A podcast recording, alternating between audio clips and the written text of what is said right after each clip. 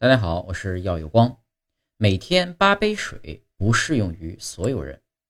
在今天，全球有无数养生爱好者将每天饮用八杯水这句话落实在自己的生活中。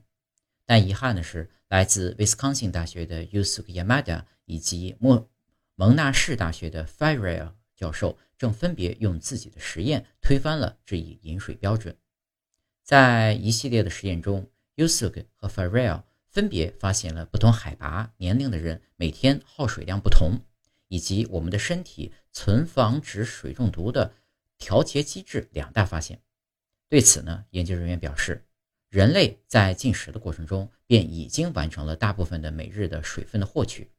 同时，年龄、地域等方面也会促使不同的人们诞生不同的饮食文化，比如盐分的摄入等等。面对如此多样化的世界。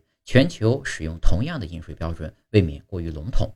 相关的研究啊，也已经发表在《Science》和《PNAS》杂志上。